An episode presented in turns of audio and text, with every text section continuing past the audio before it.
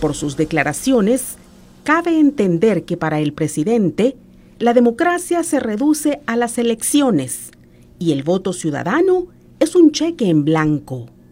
Eso le da licencia para administrar el Estado como su patrimonio.